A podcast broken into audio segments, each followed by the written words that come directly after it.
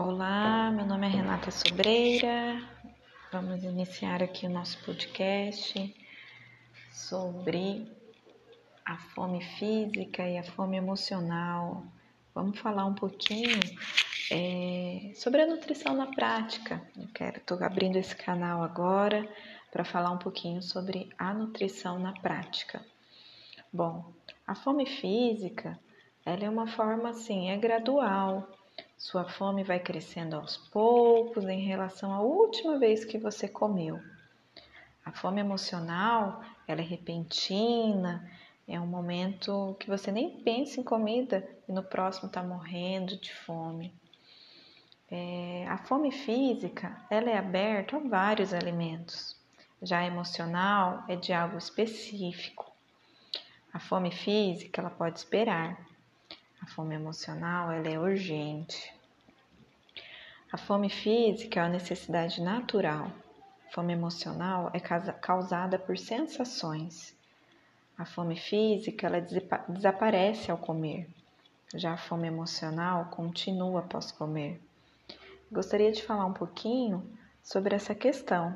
Será que a, essa satisfação é, de buscar a comida é uma necessidade de um conforto ou você está buscando mesmo o alimento?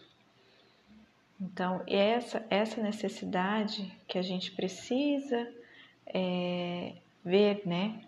Como que está a sua busca com alimento? Ainda mais agora, o momento atual que a gente está vivendo, né? A fome emocional, ela é uma fome urgente, ela é tão intensa que parece não poder esperar. É uma necessidade de comer agora. Causada por sensações também, né? Aparece principalmente depois de situações que geraram algum tipo de desconforto emocional. Isso é, é, é bem comum, né?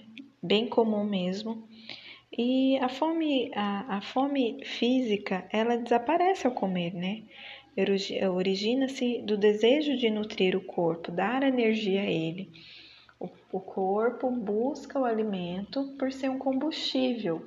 É igual um carro, se a gente não põe a gasolina, nós não conseguimos andar. Então, o nosso corpo ele vai atrás do alimento para a gente conseguir fazer as nossas necessidades, fazer pensar, fazer o nosso dia a dia.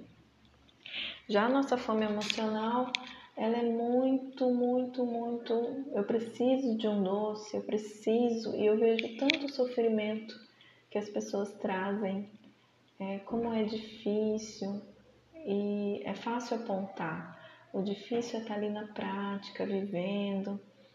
E os alimentos, ele, se você não, não se permitir ter uma relação tranquila ali com ele, ele vai acabar gerando para você futuramente é, alguns problemas se você não tem uma alimentação tranquila. Então, qual que é a sua relação com a alimentação hoje? Ela é complicada ou, ou você consegue, é, o alimento não é seu vilão?